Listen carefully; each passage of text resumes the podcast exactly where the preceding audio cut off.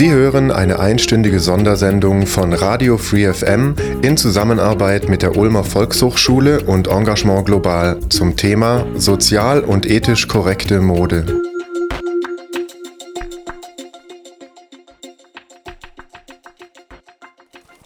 Unsere Kleidung. Sie bestimmt unser Image, wie wir wirken. Sie ist unsere Visitenkarte. Mit unserer Kaufentscheidung treffen wir auch eine ethische Wahl. Wir stimmen täglich, ob wir es wollen oder nicht, mit unserem Geldbeutel darüber ab, ob eine Näherin in Bangladesch abends etwas zu essen auf dem Tisch hat. Erleben Sie Qualität hautnah. Thermojeans je 7,99, Sweatshirt je 5,99, Reflektorjacke oder Galoschenstiefel für je 12,99. In Textilfabriken in Asien, aber auch in Südamerika und Afrika nähen Hunderttausende unter menschenunwürdigen Bedingungen vor allem Kleidung für westliche Großkonzerne. Hungerlöhne, fehlender Arbeits- und Brandschutz, Kinderarbeit, giftiger Müll, das ist der Preis für möglichst niedrige Produktionskosten für die großen Modelabel. Doch ist das den Deutschen bewusst? Wissen Sie, wer den Preis für die billige Kleidung der Modehäuser zahlt? Ist ethisch korrekte Mode überhaupt ein Thema in den Köpfen der Konsumenten? Wir haben auf der Straße Ulmer Passanten befragt. In den Medien ist immer häufiger zu hören, dass Textilhersteller, die ihre Produktion ins Ausland verlegt haben, die Arbeiter unter menschenunwürdigen Verhältnissen produzieren lassen. Was sagen Sie dazu? Äh, es ist erbärmlich, ja. Was halte ich da davor? Ich möchte so nicht arbeiten und keiner von uns. Das ist schwer zu sagen. Also ich halte selbstverständlich nicht viel davon. Ich möchte es jetzt auch nicht äh, herunterspielen. Man hat äh, damals, schon zur Zeit von meiner Mutter, hat man immer gesagt, ähm, dass man das abschaffen sollte und es ist immer noch nichts passiert. Selbstverständlich bin ich auch dagegen. Nur da können wir selber nichts gegen machen. Da gibt es Regierungen dafür. Das ist denen ihre Aufgabe und da kann, können, da kann der Einzelne nicht viel tun. Also ich finde das definitiv nicht gut. Ich finde, man sollte nicht jeden Scheiß kaufen, nur weil es günstig ist. Ich persönlich kaufe relativ oft zum Beispiel in Second-Hand-Shops, einfach weil, ja, man muss nicht immer den günstigsten Preis haben und dafür Leute ausnehmen. Man kann den günstigsten Preis auch kriegen, wenn man einfach teilt. Können Sie sich vorstellen, wer in solchen Fabriken produziert? Leider alle. Egal, was ich einkaufe, wo ich einkaufe, hinterrum kommt es doch raus, dass es Kinderarbeit ist oder sonstiges. Nö, eigentlich nicht. Ich arbeite für eine Firma, die selber in Fernost produziert, aber kontrolliert. Da ist keine Kinderarbeit zumindest. Ja, gerade die äh, Großkonzerne, die kennt man alle, aber das sind, also ich glaube, da kann man nicht viel richtig machen. Da muss man dann auf solche Fairtrade-Siegel oder sowas schauen. In den meisten Fällen eigentlich komplette Familien, also Mutter, Vater, Kinder ab, keine Ahnung, fünf, sechs, sieben Jahre. Wie viel wären Sie persönlich bereit, mehr zu bezahlen, wenn Sie wüssten, dass die Arbeitsbedingungen in den Fabriken besser werden würden? Ich würde mehr zahlen, wenn sich dann wirklich was verbessern würde, aber ich bezweifle, dass das Geld da ankommt, wo es hin soll. Ja, würde ich. 20, 30 Euro schon, ja. Wie viel Sie wirklich für ethisch und sozial korrekte Mode bezahlen müssten, erfahren Sie gleich. Die Menschen in Bangladesch sind auf eine Arbeit angewiesen, weil sie sonst verhungern würden. Die Wirtschaft des Landes würde komplett zusammenbrechen, denn ihr Rückgrat ist die Textilindustrie. Vor zehn Jahren kostete ein weißes T-Shirt beim Discounter noch ca. 9,99 Euro. Jetzt kostet es nur noch etwa 4,95 Euro. Die Spritpreise steigen, die Lebensmittelpreise auch, der Strom wird teurer, aber die T-Shirts im Discounter werden billiger. Wie geht das? Fest steht, dass mit den Billigpreisen die Produktionskosten, also auch zwangsläufig die Löhne für die Arbeiterinnen und Arbeiter sinken. Die 5 Euro für das T-Shirt mit runden Kragen setzen sich laut der christlichen Initiative Romero wie folgt zusammen. Material- und Herstellungskosten ca. 1,30 Euro. Transportkosten 1,15 Euro. Lohn für die Arbeiter etwa 5 Cent. Discounter ca. 2,50 Euro. Wenn man bedenkt, dass die Näherinnen in den meisten Fabriken nicht mehr als 1 Euro am Tag verdienen, könnte man ihnen schon leicht helfen. 30 Euro im Monat ist ein Hungerlohn, von dem dort auch niemand wirklich leben kann. Doch wenn man nur 1 bis 2 Euro pro Shirt mehr bezahlen würde, hätten die Menschen dort ein ganz anderes Leben. Sie könnten ihre Kinder in die Schule schicken und in einer größeren Wohnung wohnen. Und das ist doch für die meisten von uns eigentlich kein Problem, für ein T-Shirt 6,50 Euro zu bezahlen. Das Armenhaus Bangladesch. Hier gelten die weltweit mit Abstand niedrigsten ethischen sozialen Standards in der Textilherstellung. Die niedrigen Löhne der Näherinnen ziehen Textilkonzerne aus der ganzen Welt magisch in das Land, denn hier winken die größten Gewinnmargen, wenn Discounter Damenjeans für 5,99 anbieten. Von der breiten Öffentlichkeit bis vor kurzem kaum wahrgenommen, webten, färbten und nähten hier 2,5 Millionen Menschen unter teilweise unmenschlichen Bedingungen zu Hungerlöhnen für beinahe alle Modelabels. Arbeitsschutz? Fehlanzeige. Brandschutz in den teilweise baufälligen, illegal hochgezogenen Fabrikgebäuden? Keiner. Notausgänge? Wozu? Kinderarbeit? Ja, klar. Immer wieder gab es Meldungen über Arbeitsunfälle und Tote aus den Textilfabriken. Doch das Interesse der Medien war eher gering. Doch dann mit einem Mal begann eine Serie von verheerenden Unglücksfällen, die die Textilindustrie in Bangladesch in den Fokus der Weltöffentlichkeit rückten. Die Nachrichtenagenturen vermeldeten ab dem Jahr 2009 in immer kürzerem Takt Schreckensmeldungen. Tod einer 18-jährigen Näherin. Sie arbeitete an sieben Tagen die Woche bis zu 15 Stunden in einer Textilfabrik in Chittagong und starb an Erschöpfung. In der Fabrik wurde vor allem für das Unternehmen Metro produziert. Der Konzern beendet daraufhin die Zusammenarbeit mit der Fabrik. Bei einem Brand in der Tarsin Kleiderfabrik 2012 kommen mindestens 117 Menschen ums Leben. Mehr als 200 Menschen werden verletzt. Mehr als 50 Menschen werden bei einem Brand in der Textilfabrik in einer Hafenstadt verletzt. Unglück in Sabah 2013. Beim Fabrikunglück in Sabah in der Nähe der Hauptstadt Dhaka kommen mehr als 1100 Menschen ums Leben. Ein Gebäude mit 3000 Arbeitern war eingestürzt. Das Unglück ist das schwerste seiner Art in der Geschichte der Textilindustrie in Bangladesch. Hersteller wie Kick, Primark, Mango und Benetton ließen dort nähen. Ich bin eine Jeans. Du hältst mich in der Hand und willst mich kaufen, doch weißt du, welche Reise ich bereits hinter mir habe? Lass mich dir meine Geschichte erzählen. Entstanden bin ich aus Baumwolle. Auf einer großen Plantage in Kasachstan wird die Baumwolle entweder von Hand oder mit der Maschine geerntet. Danach geht es mit dem LKW weiter in die Türkei. Hier sind die Spinnereien, die den Garn am günstigsten spinnen. Jetzt verlasse ich zum ersten Mal Europa. Es geht per Schiff nach Asien, genauer gesagt in die Webereien nach Taiwan, in denen aus dem Baumwollgarn der Jeansstoff gewoben wird. Das ist besonders günstig. Doch mein Aufenthalt in Asien ist nicht von Dauer. In Tunesien werde ich mit chemischer Farbe aus Polen blau. Wieder in Asien werde ich zu dem, was ich jetzt bin. In riesigen Nähereien werde ich mit Knöpfen aus Italien und Futterstoff aus der Schweiz zusammengenäht. Jetzt komme ich endlich in das Land, in dem ich verkauft werde, Deutschland. Hier bekomme ich noch ein Firmenlabel und den Aufdruck Made in Germany, bevor ich in den Einzelhandel komme. Jetzt habe ich 50.000 Kilometer hinter mir. Die vielen Transportkilometer kommen zustande, weil bei meiner Produktion immer die billigste Möglichkeit bevorzugt wird, auch wenn es auf Kosten der Arbeiter und der Umwelt geht. Jetzt hältst du mich in der Hand und kaufst mich für einen Discountpreis. Nun trägst du mich und nach nur kurzer Zeit werde ich, obwohl ich noch tragbar bin, von dir in den Altkleidercontainer geworfen, weil ich nicht mehr dem aktuellsten Trend entspreche. Doch meine Reise ist noch nicht vorbei. Nun werde ich gepimpt und abgecycelt.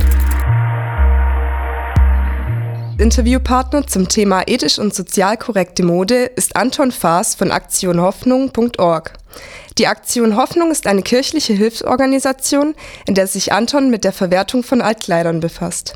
Hallo Anton, herzlich willkommen bei Radio Free FM. Was ist für Sie ethisch und sozial korrekte Mode? Auch erstmal guten Morgen. Äh, das ist eine gute Frage. Ethisch und sozial korrekte Mode versuchen wir, versuche ich eigentlich ganzheitlich zu betrachten soll heißen, nicht nur die Produktionsbedingungen am Anfang der textilen Kette, sondern auch das Ende der textilen Kette. Wir müssen darauf schauen, dass bei den Produktionsbedingungen, wenn Kleider tatsächlich produziert werden, dass dort einfach gewisse Standards eingehalten werden und äh, nicht unter, unter völlig äh, katastrophalen Arbeitsbedingungen unsere Kleidung, die wir ja dann lange tragen, hergestellt wird. Wenn wir dann das Kleidungsstück aber auch möglichst lange tragen, da werden wir sicher später noch drauf kommen, haben wir auch die Wahl und können wirklich schauen, was passiert mit den Kleidern, wenn wir sie in einen Altkleidercontainer geben oder wenn wir sie weitergeben in eine Kleiderkammer, in einem Second-Hand-Shop.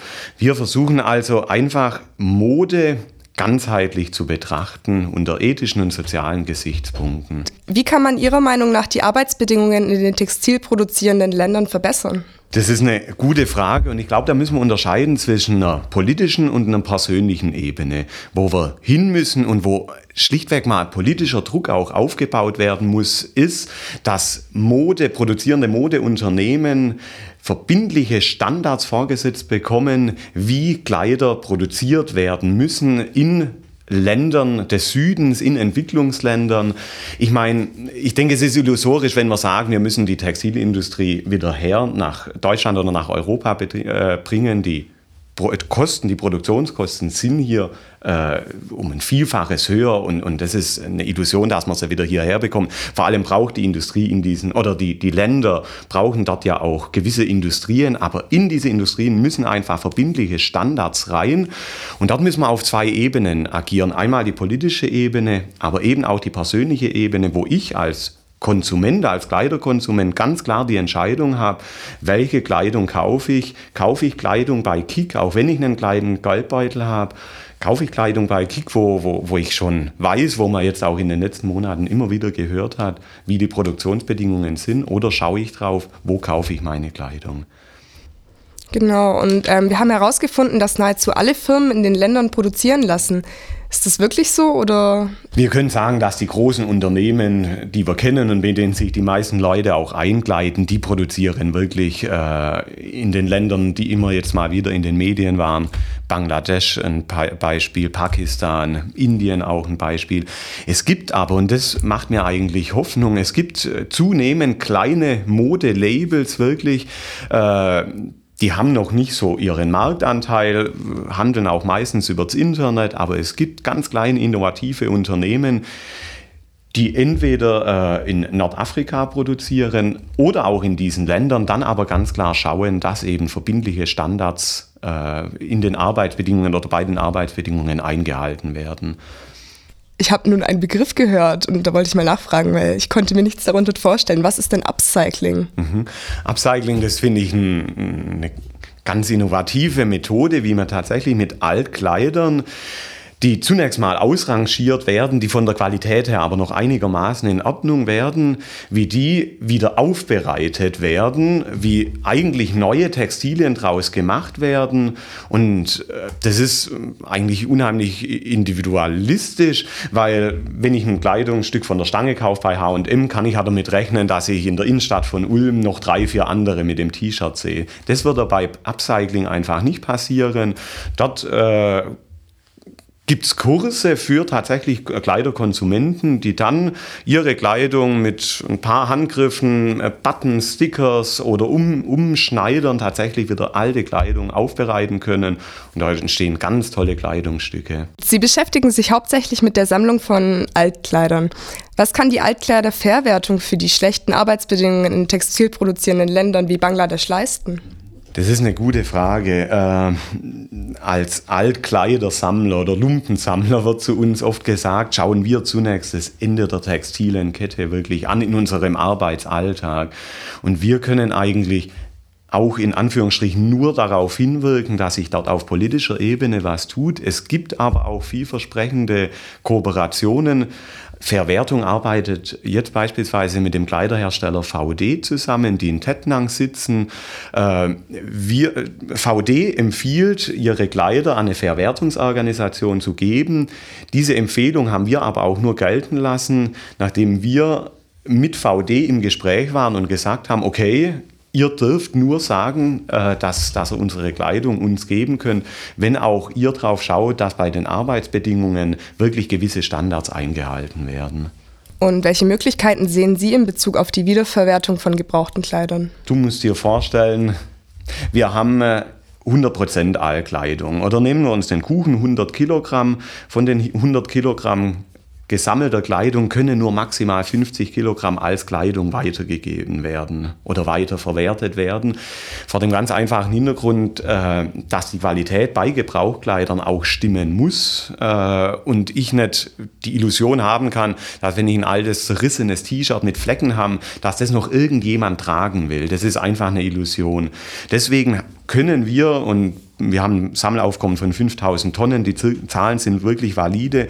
Wir können nur etwa die Hälfte der Kleidung weitertragen. Dann haben wir immer noch 50 Prozent Altkleidern. Und mit diesen 50 Prozent können wir im Sinne einer äh, äh, Ressourcenschonung und sinnvollen ökologischen Weiternutzung der Kleider können wir noch Dämmmaterialien für die Automobilindustrie machen, Hutablagen, Dachhimmel, die Dämmung vom Motorraum. Wir können aber auch Putzlappen draus machen und 10% der gebrauchten Kleidung, die bei uns in den Containern landet, die ist wirklich so schlecht, dass man weder Rohstoffe draus machen kann, geschweige denn weitergeben. Das ist dann Restmüll. Wir versuchen aber eine äh, möglichst hohe Verwertungs- und Recyclingsquote zu erreichen. Und gibt es denn gute oder schlechte Container oder sind da alle gleich? Kann man sich darauf verlassen? Da sprichst du ein wichtiges Thema an, das zurzeit äh, ganz aktuell ist. Ich glaube, jeder von uns hat in den letzten Monaten, Jahren zunehmend Altkleidercontainer gesehen. Die, auch in Ulm, in anderen Städten, selbst in ländlichen Gebieten, überall tauchen Altkleidercontainer auf. Oder vor meinem, vor meinem Haus, vor meiner Wohnung steht ein äh, Eimer, irgendein Wäschekorb, wo um Altkleider gebeten wird. Warum ist es so? Äh, die Frage kann man sich berechtigt stellen. Es ist so, dass mit Altkleidern viel Geld verdient werden kann. Und wo viel Geld verdient werden kann, tummeln sich neben gemeinnützigen, sauberen Organisationen eben zunehmend auch illegale Sammler. Das sind wirklich gewerbliche, ich nenne es jetzt mal überspitzt gesagt, gewerbliche Ein-Personen-Klitschen, die irgendwo einen Container aufstellen, egal ob er illegal auf privatem, öffentlichem Grund aufgestellt wird, versuchen so an Altkleider zu kommen, die dann in den meisten Fällen nach Osteuropa gekarrt werden, dort vertickert werden und die Erlöse, die man damit verdienen kann, die fließen wieder in die eigenen Taschen. Und auch bei diesem Punkt sind wir eben bei den Sortierbedingungen, soll heißen, wie werden die Kleider in Osteuropa dann sortiert und was passiert tatsächlich mit diesen mit diesen 50 Prozent Kleidern, die man nicht mehr, die man nicht mehr benutzen kann. Und da ist es einfach in Osteuropa oft so, äh, dass die dann irgendwo auf dem Restmüll landen oder verscharrt werden. Und deswegen muss man drauf schauen, wem gebe ich meine Kleidung. Warum die Secondhand-Ware so begehrt ist, darüber sprechen wir gleich. Bei mir im Studio ist Anton Faas von der Aktion Hoffnung Stuttgart zum Thema ethisch und sozial korrekte Mode. Wie Sie gerade schon erwähnt haben, steigen die Preise auf dem Rohstoffmarkt für Secondhand-Ware. Wieso ist das so? Es gibt viele Erklärungen oder viele Erklärungsversuche. Es ist so, dass äh, vor zehn Jahren, das ist noch nicht mal zehn Jahre her, waren die Altkleider war der Altkleiderpreis am Boden, da konnte man gar nichts mehr dafür erzielen. Mittlerweile ist es so, dass eine unheimliche Nachfrage nach Altkleidern da ist. Die sind in den letzten zehn Jahren unheimlich angestiegen. Ein Erklärungsversuch ist, dass trotz aller Armut und äh, Unterentwicklung in Afrika sich eine sich eine Mittelschicht herausbildet, die sich vornehmlich mit äh, Gebrauchkleidern, mit Secondhand-Ware einkleidet. Dann auch haben wir in Deutschland zumindest eine äh, florierende Wirtschaft, soll heißen, auch mit den 50 Prozent nicht tragbarer Kleidung ähm, die man ja zu Dämmmaterialien, Putzlappen äh, verarbeiten kann. Also auch nach diesen Materialien ist eine Nachfrage und das lässt den Preis sicher ansteigen. Und allgemein dieses Bewusstsein oder dieses Wissen, das sich langsam herausschält, unsere Ressourcen auf dem Planeten Erde sind begrenzt und wir müssen sinnvoll mit den Ressourcen haushalten und auch Kleidung ist eine Ressource, Textilien ist eine Ressource. Und wohin geht denn die Kleidung, die Sie mit der Aktion hoffen? Also nachdem sie zunächst mal in den Containern gelandet ist bei uns, wir haben auch Container aufgestellt, geht sie zwei Wege. Einmal geht sie, äh, oder ein Teil der gesammelten Kleidung geht in die Sammelzentrale nach Laupheim bei Ulm, wo die Kleidung von Ehrenamtlichen sortiert wird, Ehrenamtlichen aus Kirchengemeinden. Und die tragbare Kleidung, die geht dann noch an Caritas-Partner in Entwicklungsländern, wo die Kleidung dann in Kleiderkammern an Bedürftige abgegeben wird. Ein größerer Teil unserer Sammelmenge, der geht dann an einen zertifizierten Entsorgungsfachbetrieb, an einen zertifizierten Sortierbetrieb wo die Kleidung auch professionell sortiert wird und anschließend geht sie an Händler, Second-Hand-Shops in Deutschland, Händler im Ausland, wo die Kleidung dann verkauft wird und mit diesen Erlösen können wir als Aktion Hoffnung oder allgemein, allgemeiner gesprochen können gemeinnützige Organisationen ihre soziale Arbeit finanzieren. Mhm. Und wenn ich denn will, dass der Erlös sinnvoll eingesetzt wird, wem soll ich dann meine Kleider geben? Da ist der Bürger ganz klar in der Verantwortung oder der Kleiderspender darauf zu achten, gebe ich eben meine Kleidung in einen illegalen Container, der ganz wild aufgestellt wird im im Stadtgebiet oder schaue ich darauf, äh, dass ich meine Kleidung zunächst mal, und das ist der direkte Weg, den wir auch wirklich ganz klar äh, proklamieren, gebe ich sie in eine Kleiderkammer, in einen Second-Hand-Shop, wo einfach sich Bedürftige oder Leute mit einem kleinen Geldbeutel ihre Kleidung kaufen können. Gibt sicher auch im Ulm, Ulmer Stadtgebiet einige Annahmestellen, vornehmlich in Kirchengemeinden. Und dann ein weiteres Merkmal, wo ich meine Kleidung guten Gewissens hereingeben oder einwerfen kann, das sind Verwertung-Container. Container mit dem Label, Label Verwertung. Das ist ein Zusammenschluss von über 100 kirchlichen oder kirchennahen Organisationen, in ganz Deutschland, die ganz klare Standards, verbindliche Standards äh, bei der Kleidersortierung einfordern und nur, nur, Organisationen zertifizieren, die diese Standards einhalten können. Da ist tatsächlich jeder einzelne Kleiderkonsument und Kleiderspender in der Verantwortung. Ich weiß, das äh, ist jetzt leichter gesagt als dann tatsächlich im Alltag umgesetzt. Jeder will sich modisch kleiden, weil es ein Ausdruck der Persönlichkeit auch ist und auch in unserer Gesellschaft unheimlich viel Wert auf das äußere Erscheinungsbild in Form von Kleidern auch gelegt wird. Und trotzdem finde ich, könnte man sich mal ganz kritisch selbst seinen Kleiderkonsum hinterfragen. Soll heißen, muss ich jeden Modetrend mitgehen, der gesetzt wird von großen Modelabels? Im Frühjahr ist der eine Schnitt in Mode, im Herbst die nächste Farbe es ist ja ein unheimlich hoher Durchlauf an Modetrends. Und da könnte ich mich tatsächlich mal fragen, muss ich jeden Modetrend mitgehen? Also muss ich äh, äh dann auch, wenn der Geldbeutel schmaler ist, dann auf die Billigte Billigtextilien zurückgreifen, nur um jeden Modetrend mitzugehen? Oder kaufe ich äh, Mode, die jetzt vielleicht nicht den absoluten Trend setzt, dafür vielleicht auch ein bisschen teurer ist, wenn sie wirklich äh, sozial verträglich produziert worden ist. Äh, und kann ich so dafür sorgen, dass einfach Kleidung erstens sauber produziert wird und dann nicht dieser Kleiderberg entsteht, weil jedes Textil, das ich, das ich kaufe, da stecken sehr viele Ressourcen drin und das muss ich einfach hinterfragen. Okay, also Sie erachten es als sinnvoll, in qualitativ hochwertige Klamotten zu investieren. Ja, da sage ich ganz klar, weniger ist mehr. So, Anton trägt heute einen grauen Kapuzenpullover mit Kordel und einem Holzstück und dazu eine lachsfarbene Hose. Ist deine Kleidung denn auch Fairwear oder wo kaufst du denn ein? Äh, da sprichst du jetzt einen äh, guten Punkt an, wo ich gerade gesagt habe, es ist leichter gesagt als getan. Ich habe heute Markenkleidung, muss ich ganz klar sagen. Ich bin auch bewusst leger gekleidet. Wir haben äh, Sonntagmorgen, heute wollte ich jetzt nicht mit, mit Hemd auftauchen. Äh, das ist Markenkleidung, wo ich auch reingeschaut habe, wo es produziert wird und ich kann nur mutmaßen, wo es produziert worden ist tatsächlich. Und ich befürchte auch, dass es nicht die Standards erfüllt, die wir so gerne propagieren. Ich sage aber auch, dass ich in meinem Kleiderschrank äh, drei T-Shirts habe, die wirklich fair produziert worden sind, äh, also wo strenge Kriterien eingehalten worden sind. Heute ist es schlichtweg zu kalt, um die T-Shirts anzuziehen. Mein Kleiderschrank ist nicht zu 100% fair wear, sage ich ganz klar. Wenn ich jetzt diese T-Shirts aber heute mitgebracht hätte oder wenn ich sie angezogen hätte, die waren drei Euro teurer als das genau in der gleichen Farbe blaue Puma-T-Shirt.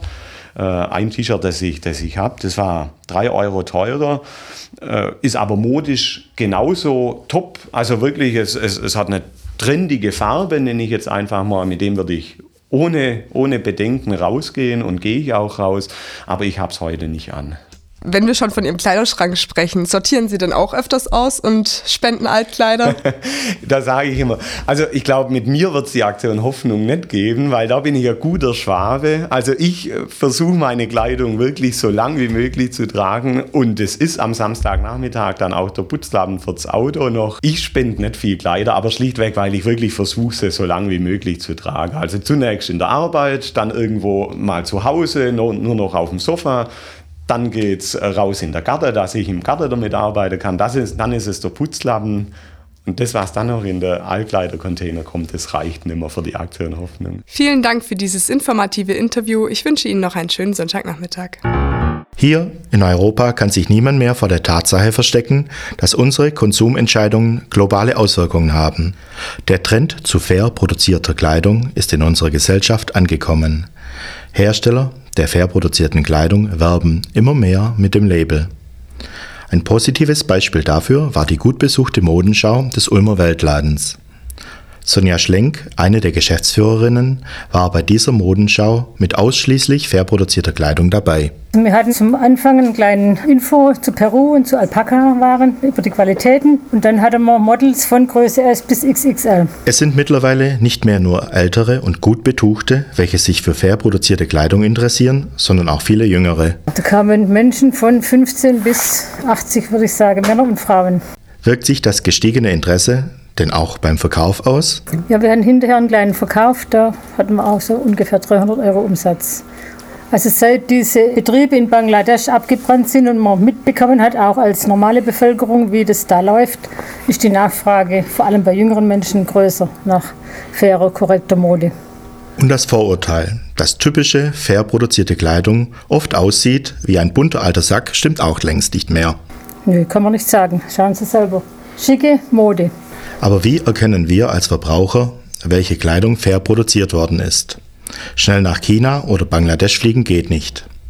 Deshalb müssen wir auf die Angaben der Hersteller vertrauen. Darauf, dass die Regeln für faire Produktionsbedingungen eingehalten werden. Aber werden sie das? Für diese Aufgabe gibt es unabhängige Untersuchungsstellen, die die Verträge zwischen Importeur und Produzent regelmäßig vor Ort nachprüfen und mit ihrem Siegel dafür garantieren. Gütesiegel kennen wir auch aus anderen Bereichen. CE-Kennzeichnungen für Betriebssicherheit oder ein Made in Germany für regionale Qualitätsaussagen. Im Bereich fair produzierter Kleidung gibt es einige Zertifizierungssiegel.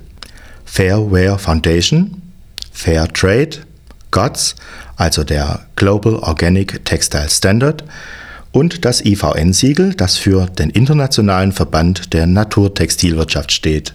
Mehr zu den Regeln und Prüfkriterien der unterschiedlichen Siegel findet man zum Beispiel auf den Internetseiten von www.fairtrade-leipzig.de. Eine Aussage zur Herkunft der Rohstoffe wird aber mit dem Siegel nicht getroffen. Sonja Schlenk. Also die Ware selber ist oft konventionell, nur die Verarbeitung ist unter fairen Bedingungen, dass aber die Strickerinnen einen guten Lohn bekommen. Wer bezahlt und beauftragt denn diese Prüfungsfirmen? Und die Importeure zahlen an diese Institutionen und mit diesem Geld wird es dann überprüft. Wir bereisen teilweise auch selber die ganzen äh, Produzenten, sofern es uns möglich ist, und machen uns da selber auch vor Ort ein Bild. Nun sind die Alpaka-Webereien in Südamerika nicht vergleichbar mit den riesigen Textilfabriken in Asien. In Südamerika gibt es eher kleinere Manufakturen, oft in der Form von genossenschaftlichen Kooperativen. Die produzieren dort hochwertige Kleidung für die internationalen Märkte. Die Schnitte und Farbgestaltung werden von den Auftraggebern oft schon per Internet geliefert und dann vor Ort in traditioneller Arbeitsweise in Heimarbeit oder auch schon mit computerunterstützten Strickmaschinen als Kleinserien gefertigt. Wer stellt nun sicher, dass die Arbeiterinnen und Arbeiter tatsächlich fair bezahlt werden? Ja, das machen dann die Importeure. Die vereinbaren mit denen eine Verhandelsprämie noch, einen Verhandelsaufschlag und es wird wiederum von den Organisationen, also Fairware Foundation, Labels kontrolliert. Seit die Fairtrade-Welle auch die großen Supermarktketten erreicht hat, ist immer wieder zu hören, dass der Preisdruck von Großabnehmern wie Aldi den Grundgedanken des fairen Handels zerstört. Da die Produzenten als schwächstes Glied der Handelskette einzig die Personalkosten senken können, um diese Forderungen zu erfüllen. Also das kann man so im Weltladenszene nicht sagen.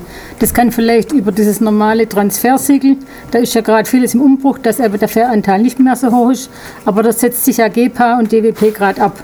Die nehmen dieses Siegel gar nicht mehr, weil sie sagen, wir sind besser. Wir zahlen mehr wie das Siegel und haben mehr Fair Handelsanteil. Es gibt innerhalb der Prüfsysteme einen Umbruch, also dass man sich einfach von diesem Transferlabel distanziert als Fair Handelsszene. Der Markt ist also im Umbruch. Er ist interessant geworden für die großen Handelsketten. Den Grundgedanken bei all dem, die faire Bezahlung der Arbeiterinnen und Arbeiter vertraglich zu sichern, dürfen wir als Verbraucher dabei aber nicht aus den Augen verlieren. Es gibt zahllose Möglichkeiten, seine aufgetragenen Kleider weiterzugeben.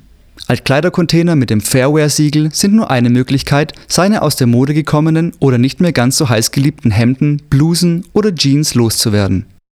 Second-Hand-Shops gibt es in fast jeder Stadt. Auch Caritas, Malteser oder Diakonie sind dankbare Abnehmer für Textilien aller Art.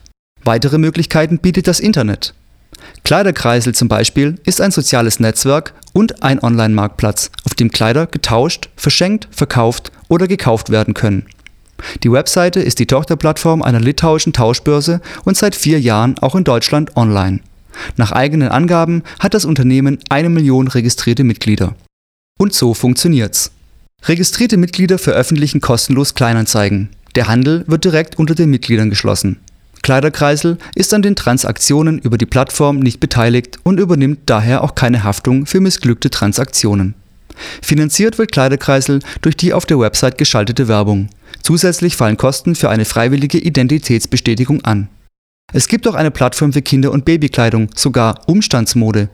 Ethische Gesichtspunkte spielen ebenfalls eine Rolle. Im Frühjahr 2013 gab Kleiderkreisel nach Gesprächen mit PETA bekannt, ab sofort keine Pelze mehr zu erlauben.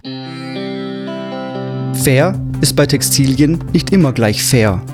Faires Handeln, das heißt faire Verträge zwischen global agierenden Konzernen und ihren schwächeren Partnern. Das heißt aber auch unabhängige Überwachung. Es ist gut, dass die Marktanteile für fair produzierte und gehandelte Güter steigen. Unser Vertrauen als Verbraucher bleibt allerdings nur durch ständige Kontrollen erhalten. Denn so können wir sicher sein, dass der höhere Kaufpreis allen ein menschenwürdiges Leben ermöglicht. Doch wir entscheiden nicht nur beim Kauf neuer Kleidung sozial und ethisch, sondern auch mit der Auswahl des richtigen Altkleidercontainers.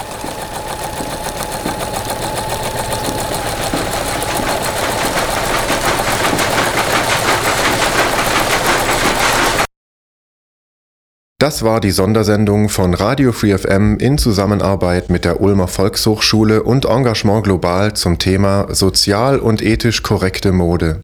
An der Produktion waren beteiligt Jacqueline König, Pascal Tietze, Paul Kost, Yannick Carbon, Luis Percoco Schäfer, Bernhard Gärtner, Paulo Percoco, Friedrich Hoog, Rainer Markus Walter, Andreas Usenbenz, und Sabine Fratzke.